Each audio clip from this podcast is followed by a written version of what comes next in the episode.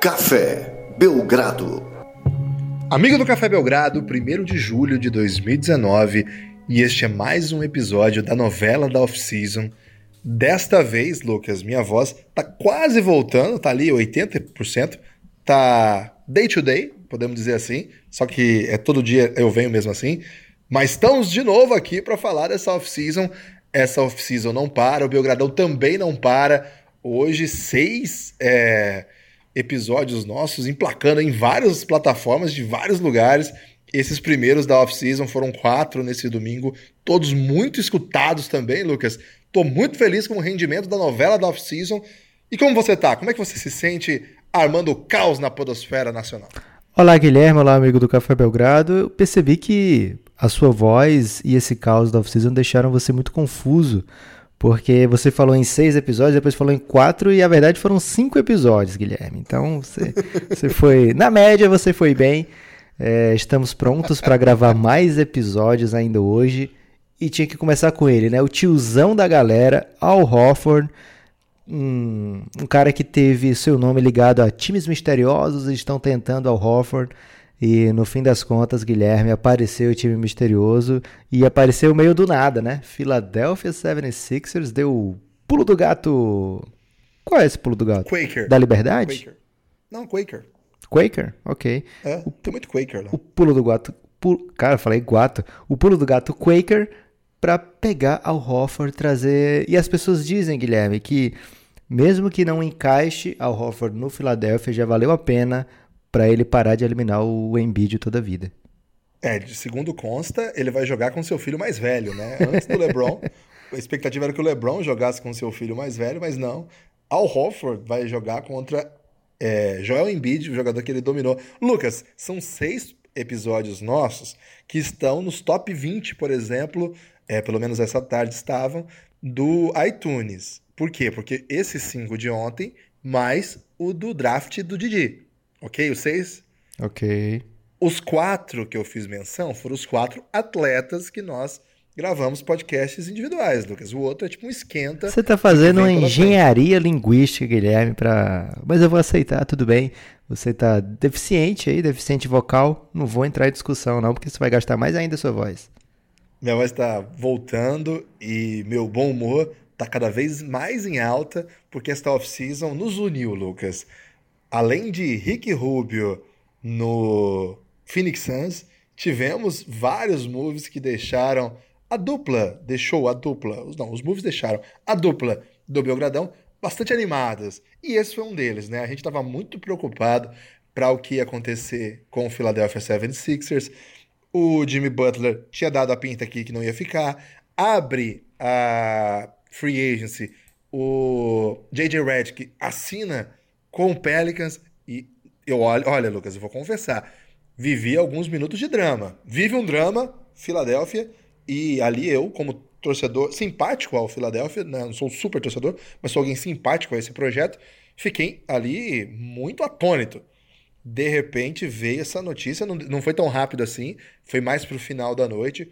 Al Horford, Alfredo Horford, integraria essa, essa equipe que faria uma grande engenharia financeira, aí sim uma engenharia financeira, para conseguir encaixar uma série de peças para um negócio, para não sair o Jimmy Butler de mãos abanando, o Philadelphia sair de mãos abanando. Foi uma grande confusão, Lucas. É, você conseguiu acompanhar o fio aí? Seguiu o fio desse deal? Guilherme, a verdade é que foi essa notícia veio no meio de um avalanche de notícias, então as pessoas num primeiro momento não tinham como avaliar o que, que o Philadelphia tinha feito bem, só sabia o seguinte, os caras estavam assinando e às vezes parecia que nem tinha cap para isso, mas a galera tava assinando, todo mundo aceitando, topando e caindo numa boa, Guilherme. A NBA não tava com tempo de verificar se tava todo mundo falando a verdade Sem não. Sem tempo, irmão. É, o negócio é dar retweet e curtir. Então, Al Hofford vem nesse movimento que não é intimamente ligado ao Jimmy Butler, então não dá para dizer, ah, trocou o Dario Saric, Robert Covington por Jimmy Butler e depois recebeu o Al Horford. Não. O Al Horford foi assinado dentro do cap, né? Foi assinado por o Philadelphia ter ficado abaixo do cap quando é, se desfez de Jimmy Butler. No meio desse rolo aí, tá, Guilherme? O cap hold do Jimmy Butler saiu e tal. Para dizer o que vem diretamente ligado a Jimmy Butler, que até o momento que a gente está gravando aqui ainda não está 100% fechada a troca, mas a gente sabe que vem Josh Richardson de Miami para Filadélfia. Então, esse movimento aí é mais intimamente ligado ao Jimmy Butler.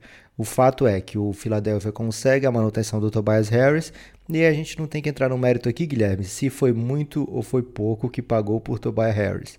O que pagou muito mesmo foi quando trocou por Tobias Harris, né? Foi Landry Shamet, duas escolhas de primeira rodada, duas escolhas de segunda rodada. Então, você investe esse tipo de pacote num jogador, você não quer ver saindo é, na off-season seguinte sem você receber nada em troca. Então o Philadelphia consegue a manutenção do Tobias Harris.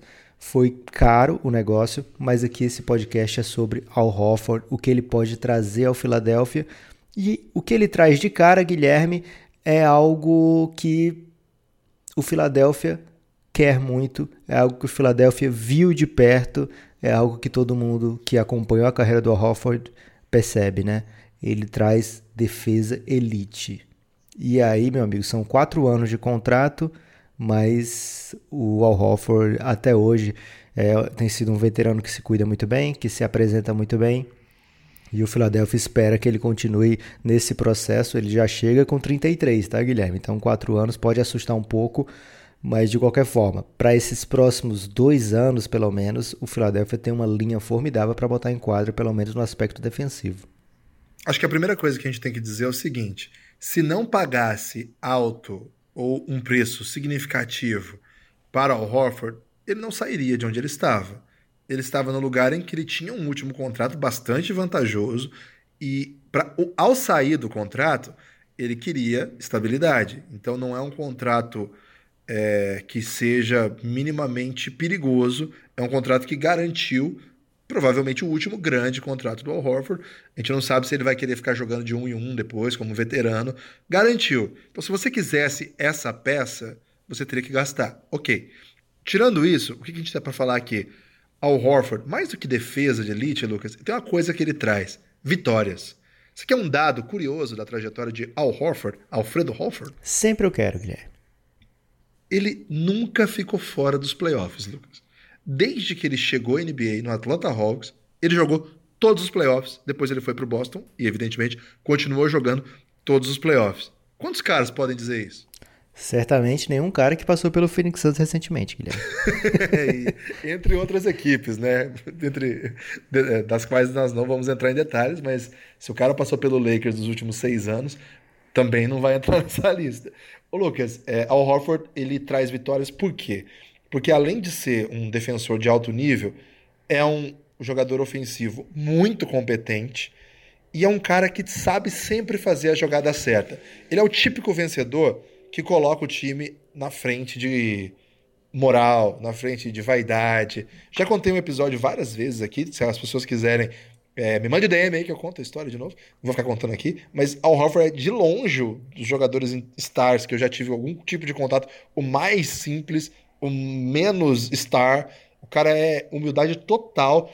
E isso você sente em quadra. É um cara que não pede prioridade. É o cara que não dá chilique. É o cara que sempre faz o passe ok. Se a, o jogo tá no, no relógio, você tá ali, dois pontos de diferença, três pontos de diferença, é o Horford que vai chamar a responsabilidade. Ele é incrível. Ele, ele, o que esse cara é capaz de entregar os seus números não mostram e, apesar de não mostrarem, os seus números costumam ser muito bons. Olha, é que a gente sempre fica pensando no encaixe. A NBA não tá para dois pivôs. O Horford faz tempo que não é um ala pivô. O Horford, Lucas, vamos lembrar aqui, ele jogava na NCAA, você sabe com quem? Joaquim Noah. Eles, eles faziam, eles faziam um, um baita duo. Por quê? Porque era uma época que dava para pensar dois pivôs, dois caras grandes próximos à sexta, é, ali dominantes. Assim, dominaram jogando pela Flórida. O, quando ele chega na NBA, ele não chega propriamente como um 5, ele é um 4. Aos poucos a NBA vai mudando e ele vai centralizando, até que no Atlanta Hawks eles trazem o Millsap para posição 4 e o Al Horford fica de 5, um 5 que abre muito, aos poucos ele vai adicionando chute mais confiável, né? Quando ele chega na NBA, ele sequer arriscava o chute e nas últimas temporadas ele tá chutando sempre acima de 35%. Já é um chute de três que, se não é perigoso, se não é natural, é pelo menos confiável. Ele chuta três bolas por jogo de média, então é um chute que é presente, é constante. Três bolas de média por jogo, acima de 35%, não é um elite, mas para um pivô tá ok. Qual é o problema aqui? Os dois pivôs vão chutar mal. O Embiid tem essa bola também, mas igualmente em baixa, é, baixo aproveitamento. Até menor, né? Até menor e menos confiável, com menos naturalidade. São dois caras muito inteligentes. É uma das duplas de pivôs que eu mais estou curioso para ver jogar. Recentemente me empolguei muito com Anthony Davis e DeMarcus Cousins. E essa pode ter, ter menos sex appeal, porque o Hoffer não tem tanta moral, mas de talento, de conhecimento do jogo, é do mesmo nível. Vamos falar sincero assim, porque o Embiid é um dos maiores pivôs que eu já vi e o Horford é um dos caras que mais fazem times ganhar jogos em todos os tempos. Então, tô muito, muito curioso, tô muito, muito interessado. Agora, essa questão do encaixe chama atenção. É um time que já não tem um armador que mata a bola. E agora vai ter dois pivôs que são os principais salários do time, né? Assim, o, o Embiid e o Simmons serão. Mas, é, Lucas, esses caras vão priorizar o ataque, que, quem que vai matar a bola aí? Como é que vai ser? A gente vai ter que embolar uma rotação muito, muito difícil. Mas é aquela coisa, né, Lucas? Hoje é o dia 1 um da off-season. o dia 2, né? No, da free agency. Tem muita coisa para saber como que vai ser essa rotação, o que, que eles vão fazer. De todo modo, o Philadelphia sai com um jogador de elite. Guilherme, eu não tenho tanto receio quanto você do ponto de vista ofensivo. É, tudo bem, o espaçamento fica complicado, mas Tobias Harris é um bom pontuador. Joe Embiid é muitas vezes imparável, né? principalmente quanto mais perto da cesta, mais imparável ele fica. Ben Simmons é um, é um gênio. Ele não tem um chute, mas ele é um, um cara excepcional jogador de basquete. Então, o Al Hofford, ele tem, além do chute que você já trouxe, ele tem uma inteligência ofensiva muito boa, capaz de dar ótimos passes. Então, esses, esse passe ao Hofford em bid vai ser bem constante. Eu imagino que eles façam uma troca muito interessante. É, além disso, ele seta as melhores screens da NBA, Guilherme. É, o Al Hofford. Seta? É, ele faz as melhores screens da NBA, é excelente nesse, nesse aspecto. E o, o Philadelphia adquiriu na troca do Jimmy Butler Josh Richardson, que é um chutador muito bom. O Heat tentou transformar o Josh Richardson em um jogador, um playmaker, né, com bola nas mãos, nem sempre teve sucesso. Agora, de ficar sem a bola, off the ball, Josh Richardson é excelente, é muito bom para aproveitar os cuts, né, os, os espaços que aparecem para ele cortar para a cesta. Ele é muito bom no catch and shoot. Tobias Harris também é acima de 40% no catch and shoot. Então, não me assusta tanto ofensivamente esse time e quando for do outro lado da quadra, defensivamente, Josh Richardson, excelente defensor. É, todo mundo nesse time tem mais de 2 metros, então vai ser uma linha com Ben Simmons, Josh Richardson, Tobias Harris, Al Hofford e Joe Embiid. Vindo do banco vai ter o Mike Scott, que vai é, revezar com o Embiid, que vai revezar com o Hofford. É importante o Philadelphia ter o Hofford para jogar na posição 5 também, porque o Embiid, além de não precisar jogar todos os jogos, tem que ter um load management é, para o Joel Embiid, também ele nem sempre joga muitos minutos, né? Então o Philadelphia teoricamente pode ter sempre um protetor de aro muito bom em quadra. Isso é muito importante para para manutenção. A gente vê esse time do Philadelphia sofrer horrores quando o Embiid ia para o banco, né? Então, é, ter um jogador desse nível sempre ajuda muito. O Philadelphia sai, entrou nessa free agency com quatro jogadores de nível muito alto e sai com quatro jogadores de nível muito alto e ainda adicionou Josh Richardson. Então evitou o maior desastre, evitou o, o um, uma queda muito grande salvou. Hecatombe. Evitou a hecatombe, salvou o emprego de Elton Brand, pelo menos por enquanto. É, e vamos ver como é que fica. É um dos times mais interessantes de se ver jogar, certamente. O encaixe defensivo aparentemente vai ser muito bom. Brett Brown vai ter mais uma vez que garantir o seu paycheck, Guilherme, porque ele recebe muitos anos, um time muito fraco. Depois, aparentemente, vai ter construído o time ao redor de Ben Simmons e Joel Embiid, com bons role players, né, como Saric, como Robert Covington. Aí não, não é isso não. Agora vem Jimmy Butler. E aí ele começa a preparar esse Big Three. Aí, opa, pera aí. Esquece isso aí. Não tem mais o Shemet para abrir a quadra, não. Agora vai vir Tobias Harris. Você tem um Big Four. E agora, opa, calma aí. Eu vi que na, na, nos playoffs, Jimmy Butler era quase um point guard, né? Era, era, o principal playmaker do time, mas esquece também, não vai ter Jimmy Butler, agora vem Al Hofford. Quero de você outra coisa totalmente diferente, né? Então, é o mais parecido que a gente tem do NBA 2K até agora, Guilherme. É o Philadelphia. tem alguns caras ainda para estrear, a gente não sabe como é que vai ser o Matisse Tibul.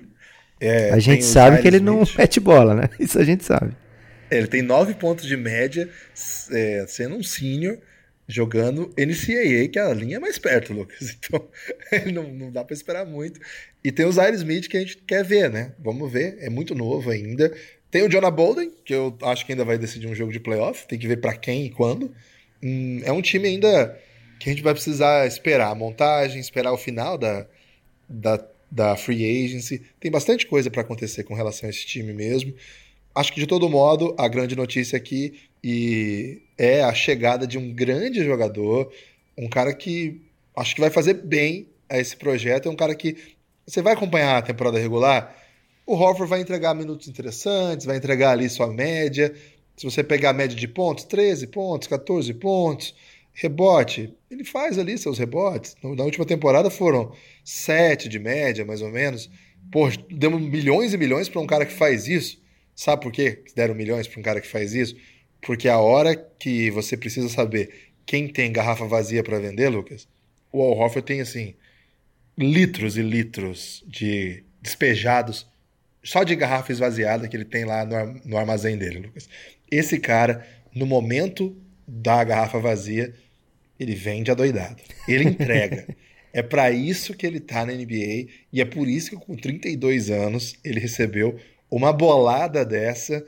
É, um jogador aí da República Dominicana que teve uma carreira muito legal. Tô curioso também. Sempre falo que eu tô curioso porque eu fico mesmo, Lucas. Esses movimentos aí sempre me deixam animados para ver o que pode acontecer. Lucas, você vai ter um destaque final agora? Você tem... quer falar mais alguma coisa? Claro que tem que falar, Guilherme. A gente ah, okay, esqueceu perdão. o terceiro lado dessa transação. Falamos de Al Hofford, falamos de Filadélfia. lembra a música do Skank. falamos de Al Hofford, falamos de Filadélfia, mas... Um Felipe Ferraz, um dos maiores fãs de Skank do Brasil. Al Hofford saiu de um lugar, Guilherme, ele não veio de um buraco, ele não veio do nada.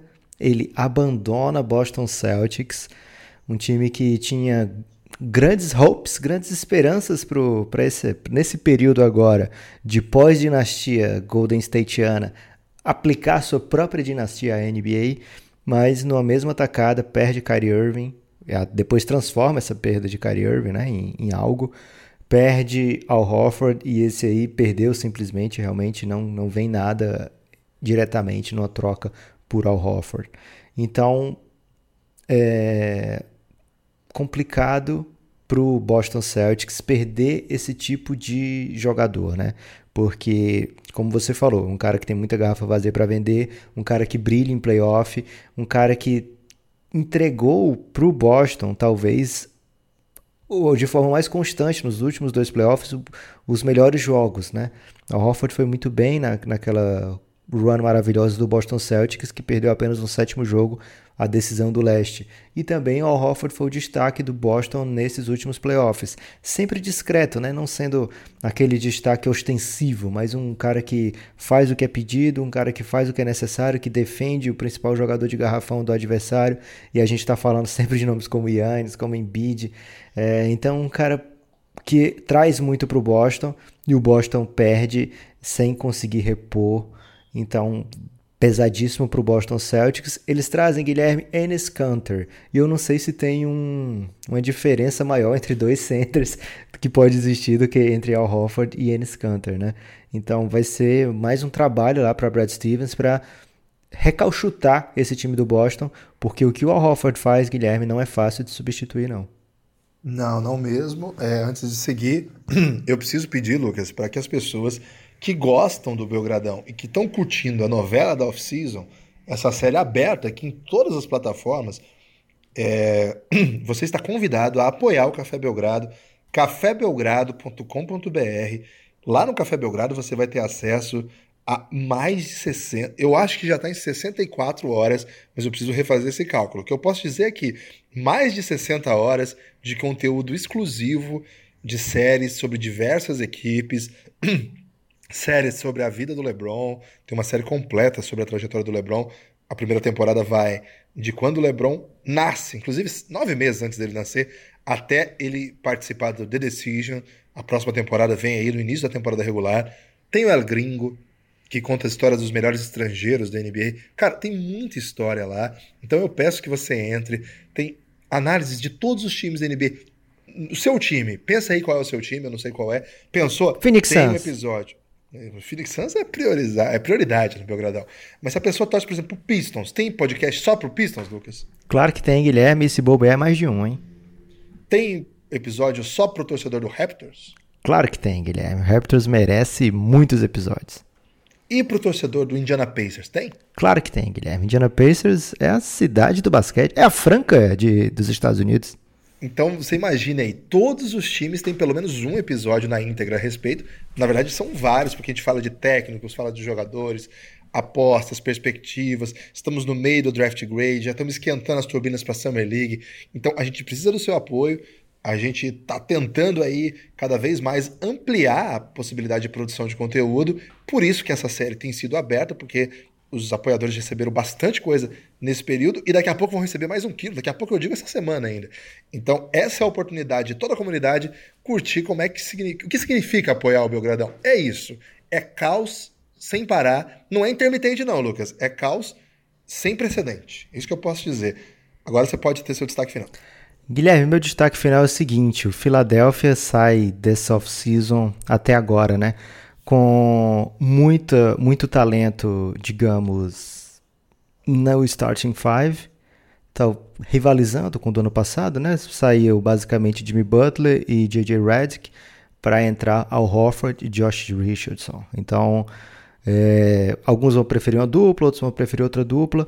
O que, o que eu sinto é o seguinte: enquanto Jimmy Butler era uma referência negativa dentro do, do vestiário, um cara que causa problemas, que causa dúvidas, que causa polêmicas, Al Horford pode sim ser aquele cara que vai ser o glue guy dessa, dessa molecada, principalmente Ben Simmons e Joe Embiid.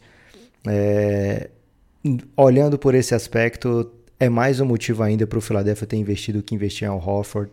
É um time que tem um talento maravilhoso ali, Guilherme. Ia ser uma pena se Ben Simmons e, e Embiid, por exemplo, se desentendessem. Já tem, já tem quotes deles dizendo o seguinte, né? Não precisamos ser amigos, precisamos se dar bem dentro de quadra apenas. Então, quem sabe com o Hofford no vestiário, trazendo essa, essa conotação positiva para o vestiário do Philadelphia, as coisas fiquem mais pacatas por lá e esse time chegue no potencial que a gente acredita que tem. Gostei, gostei dessa expectativa aí. O meu destaque final, Lucas, é que é, eu tô na expectativa que o Philadelphia faça um serviço para toda a comunidade brasileira que mora na Pensilvânia e contrate Raulzinho, que foi dispensado do Utah Jazz. E eu tô muito triste, Lucas. Mas por que, que o Philadelphia tem que contratar o Raulzinho? Em todos os podcasts agora, eu vou falar isso pro time que tiver, até a gente arrumar um time pro Raulzinho. Forte abraço. Temos PicPay também, hein? cafébelgrado.com.br ou PicPay. Apoie o Belgradão.